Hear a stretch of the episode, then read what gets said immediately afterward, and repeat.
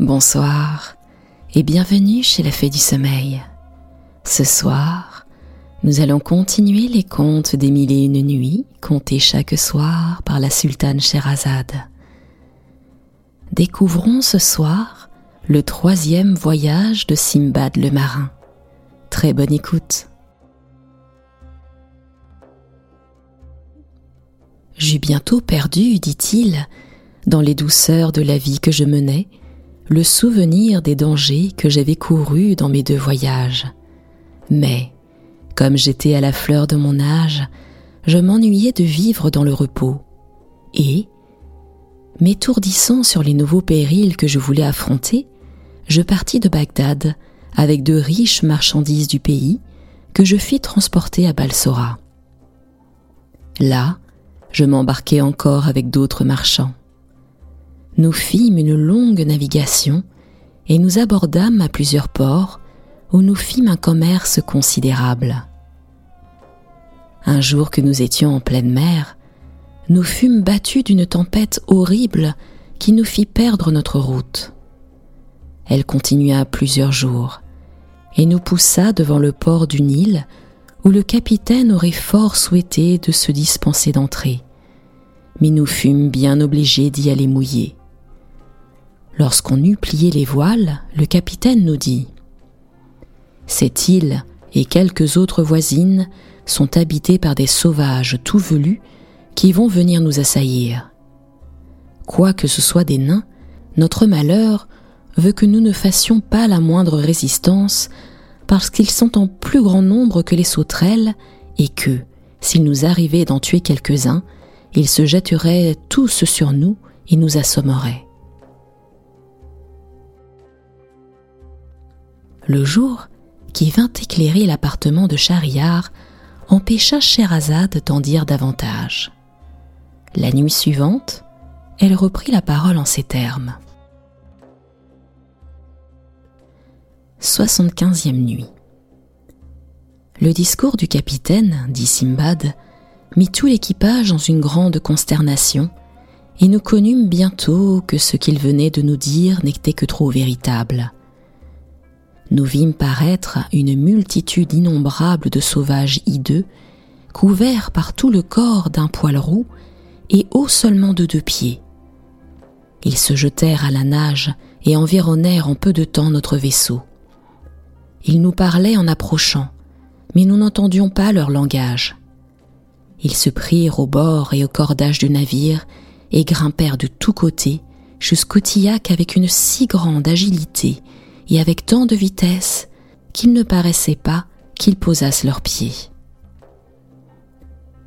Nous leur vîmes faire cette manœuvre avec la frayeur que vous pouvez vous imaginer, sans oser nous mettre en défense, ni leur dire un seul mot pour tâcher de les détourner de leur dessein que nous soupçonnions être funeste. Effectivement, ils déplièrent les voiles, coupèrent le câble et l'ancre sans se donner la peine de la tirer, et après avoir fait approcher de terre le vaisseau, ils nous firent tous débarquer.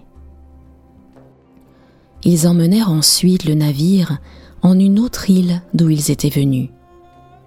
Tous les voyageurs évitaient avec soin celle où nous étions alors, et il était très dangereux de s'y arrêter pour la raison que vous allez entendre, mais il nous fallut prendre notre mal en patience nous nous éloignâmes du rivage et en nous avançant dans l'île, nous trouvâmes quelques fruits et des herbes dont nous mangeâmes pour prolonger le dernier moment de notre vie le plus qu'il nous était possible, car nous nous attendions tous à une mort certaine. En marchant, nous aperçûmes assez loin de nous un grand édifice, vers où nous tournâmes nos pas. C'était un palais bien bâti et fort élevé, qui avait une porte d'ébène à deux battants que nous ouvrîmes en la poussant. Nous entrâmes dans la cour et nous vîmes en face un vaste appartement avec un vestibule où il y avait d'un côté un monceau d'ossements humains et, de l'autre, une infinité de broches à rôtir.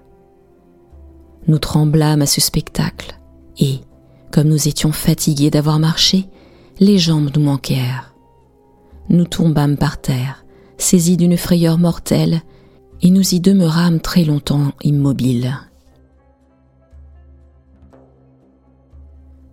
Le soleil se couchait, et, tandis que nous étions dans l'état pitoyable que je viens de vous dire, la porte de l'appartement s'ouvrit avec beaucoup de bruit, et aussitôt nous en vîmes sortir une horrible figure d'homme de la hauteur d'un grand palmier. Il y avait au milieu du front un seul œil rouge et ardent comme un charbon allumé. Les dents de devant, qu'il avait fort longues et fort aiguës, lui sortaient de la bouche, qui n'était pas moins fendue que celle d'un cheval, et la lèvre inférieure lui descendait sur la poitrine.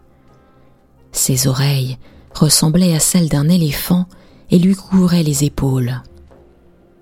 Il avait les ongles crochus et longs comme les griffes des plus grands oiseaux. À la vue d'un géant si effroyable, nous perdîmes tous connaissance et demeurâmes comme morts. À la fin, nous revînmes à nous et nous le vîmes assis sous le vestibule qui nous examinait de tout son œil. Quand il nous eut bien considérés, il s'avança vers nous et, s'étant approché, il étendit la main sur moi, me prit par la nuque du col et me tourna de tous côtés, comme un boucher qui manie une tête de mouton. Après m'avoir bien regardé, voyant que j'étais si maigre que je n'avais que la peau et les os, il me lâcha. Il prit les autres tour à tour, les examina de la même manière, et comme le capitaine était le plus gras de tout l'équipage, il le tint d'une main ainsi que j'aurais tenu un moineau, et lui passa une broche au travers du corps, ayant ensuite allumé un grand feu, il le fit rôtir et le mangea à son souper dans l'appartement où il s'était retiré. Ce repas achevé, il revint sous le vestibule et il se coucha et s'endormit en ronflant d'une manière plus bruyante que le tonnerre. Son sommeil dura jusqu'au lendemain matin. Pour nous, il ne nous fut pas possible de goûter la douceur du repos, et nous passâmes la nuit dans la plus cruelle inquiétude dont on puisse être agité. Le jour étant venu, le géant se réveilla, se leva, sortit et nous laissa dans le palais.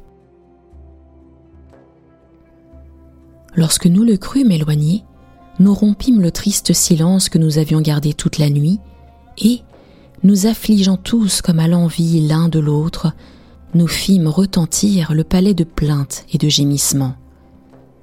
Quoique nous fussions en assez grand nombre et que nous n'eussions qu'un seul ennemi, nous n'eûmes pas d'abord la pensée de nous délivrer de lui par sa mort. Cette entreprise, bien que fort difficile à exécuter, était pourtant celle que nous devions naturellement former. Nous délibérâmes sur plusieurs autres parties, mais nous ne nous déterminâmes à aucun. Et, nous soumettant à ce qu'il plairait à Dieu d'ordonner de notre sort, nous passâmes la journée à parcourir l'île en nous nourrissant de fruits et de plantes comme le jour précédent. Sur le soir, nous cherchâmes quelque endroit à nous mettre à couvert, mais nous n'en trouvâmes point, et nous fûmes obligés, malgré nous, de retourner au palais. Le géant ne manqua pas d'y revenir et de souper encore d'un de nos compagnons, après quoi il s'endormit et ronfla jusqu'au jour, qu'il sortit et nous laissa comme il l'avait déjà fait.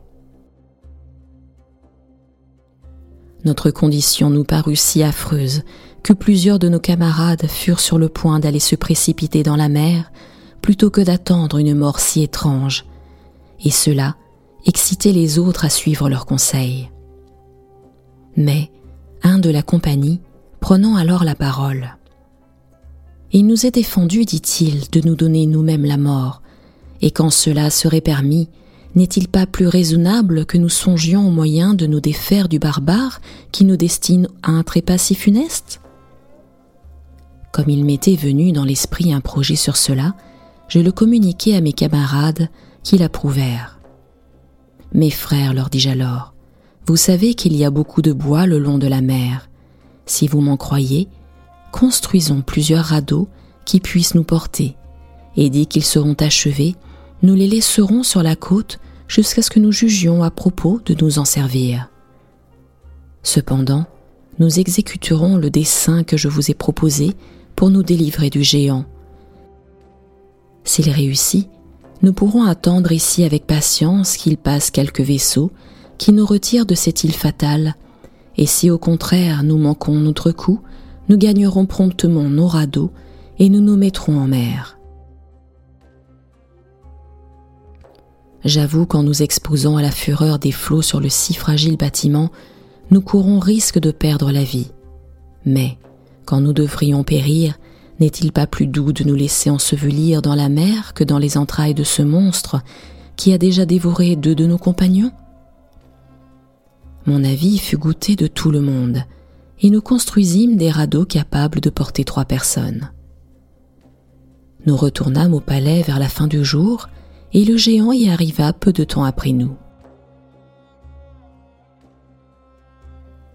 Il fallut encore nous résoudre à voir rôtir un de nos camarades. Mais enfin, voici de quelle manière nous nous vengeâmes de la cruauté du géant.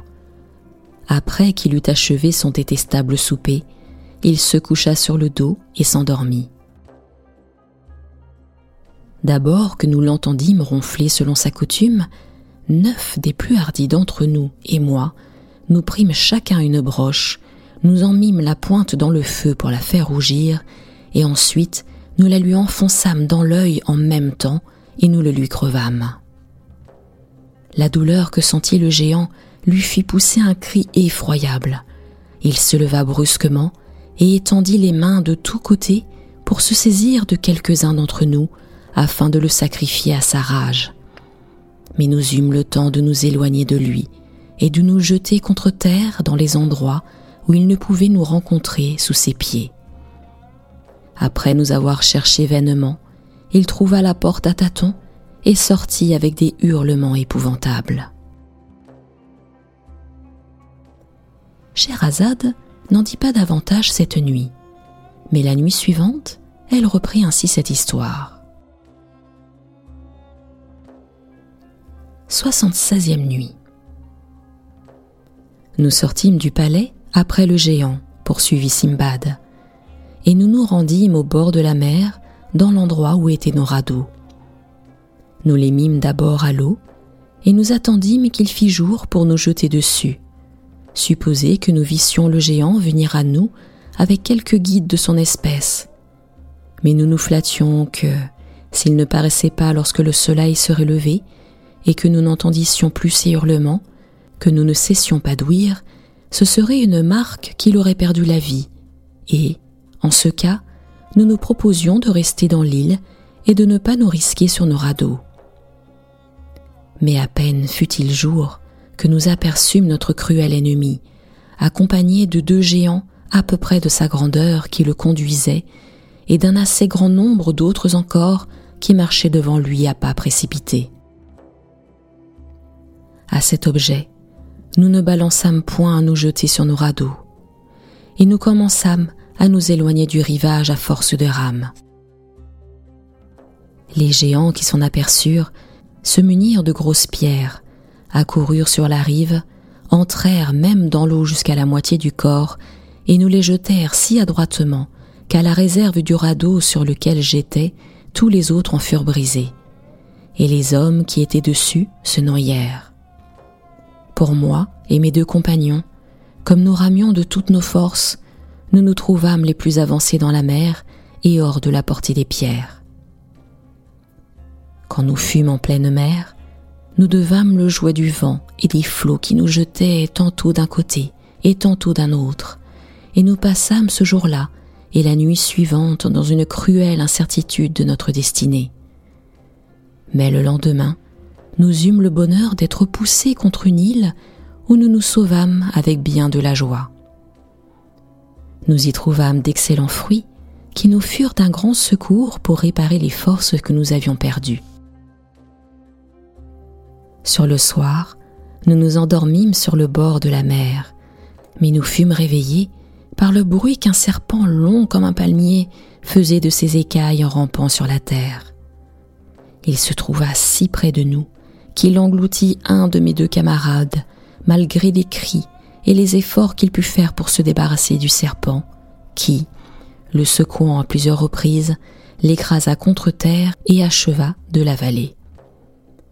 Nous prîmes aussitôt la fuite, l'autre camarade et moi, et quoique nous fussions assez éloignés, nous entendîmes quelque temps après un bruit qui nous fit juger que le serpent rendait les os du malheureux qui l'avait surpris. En effet, nous les vîmes le lendemain avec horreur. Ô Dieu, m'écriai-je alors, à quoi nous sommes-nous exposés? Nous nous réjouissions d'avoir dérobé nos vies à la cruauté d'un géant et à la fureur des eaux, et nous voilà tombés dans un péril qui n'est pas moins terrible.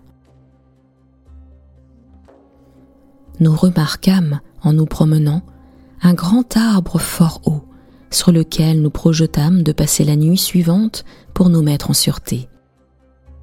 Nous mangeâmes encore des fruits comme le jour précédent, et à la fin de jour, nous montâmes sur l'arbre. Nous entendîmes bientôt le serpent, qui vint en sifflant jusqu'au pied de l'arbre où nous étions. Il s'éleva contre le tronc, et rencontrant mon camarade qui était plus bas que moi, il l'engloutit tout d'un coup et se retira. Je demeurai sur l'arbre jusqu'au jour, et alors j'en descendis plus mort que vif. Effectivement, je ne pouvais attendre un autre sort que celui de mes deux compagnons, et cette pensée me faisait frémir d'horreur.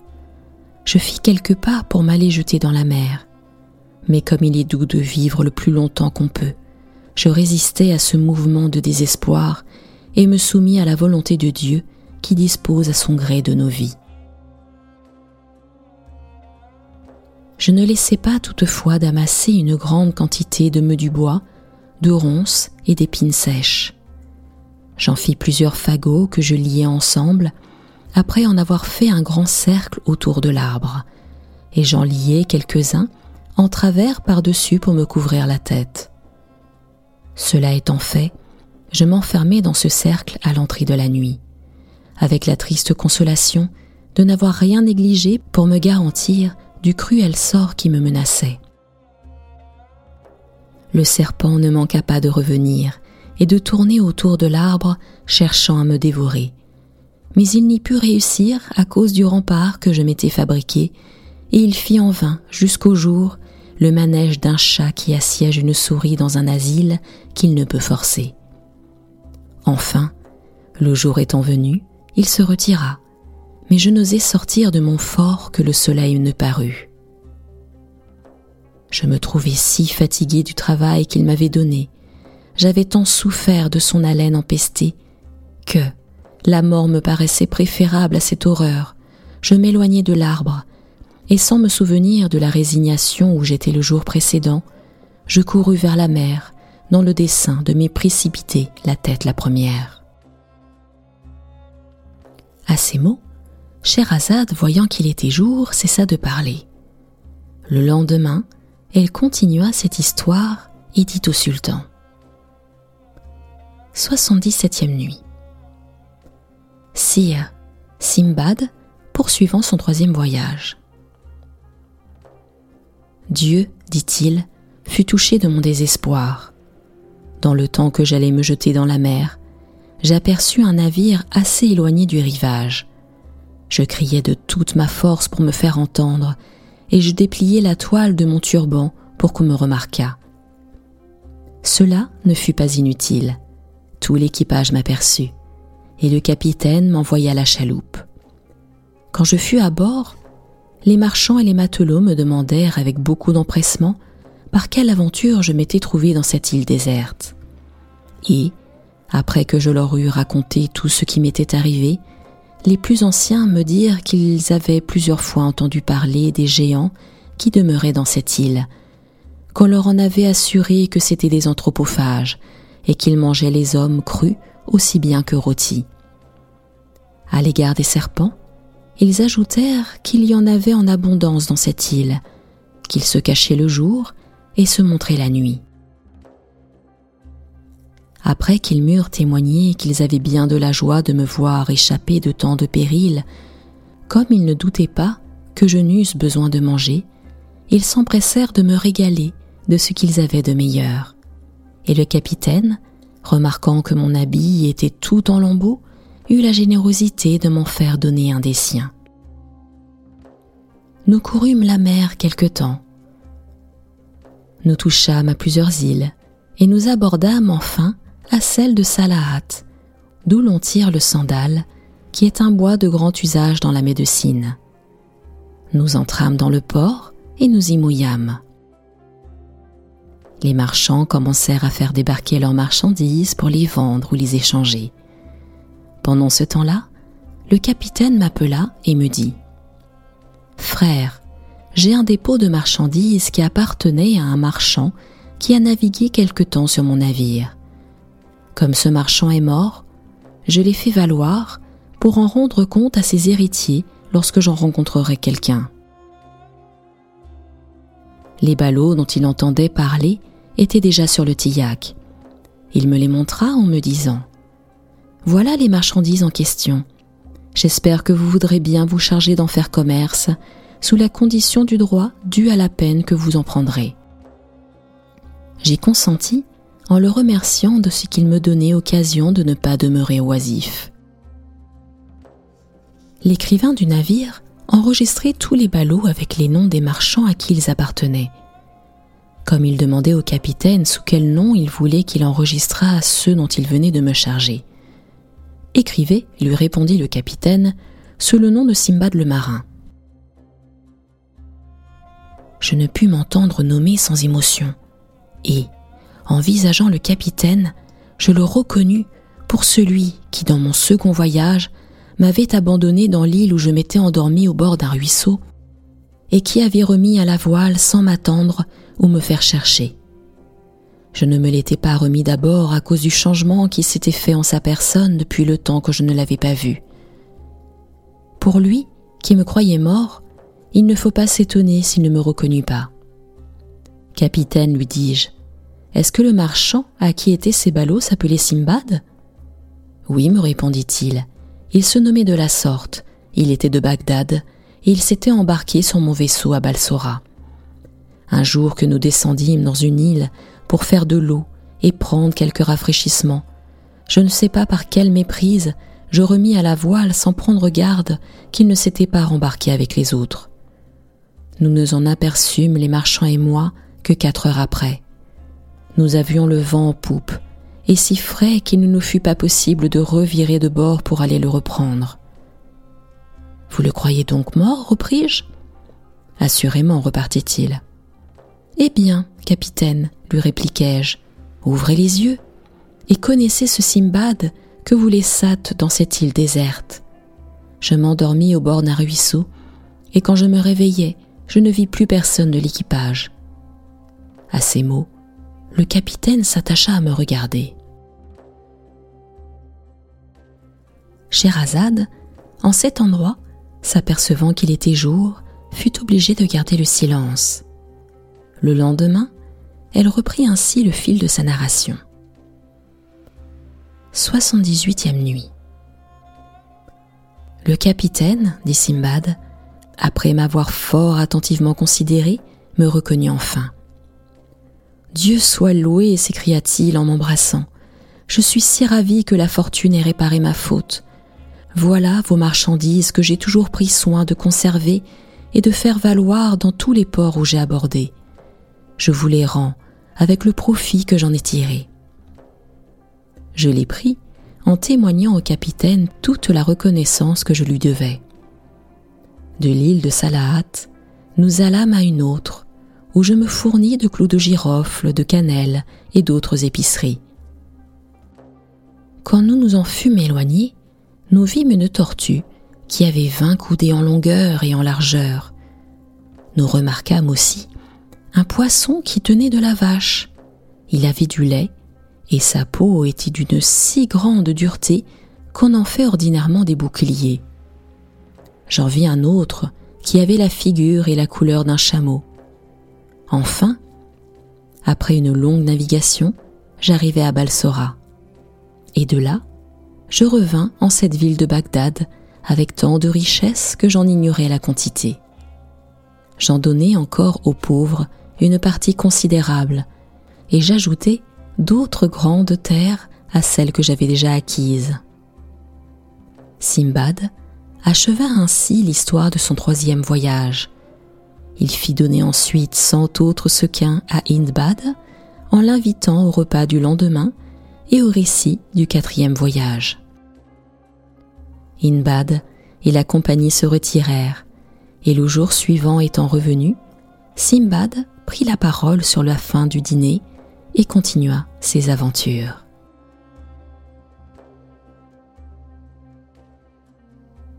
Et c'est ainsi que s'achève le troisième voyage de Simbad le marin. C'était la fée du sommeil. Je vous retrouve très prochainement pour la suite des contes des mille et une nuits et plus particulièrement pour découvrir le quatrième voyage de Simbad le marin. À très bientôt.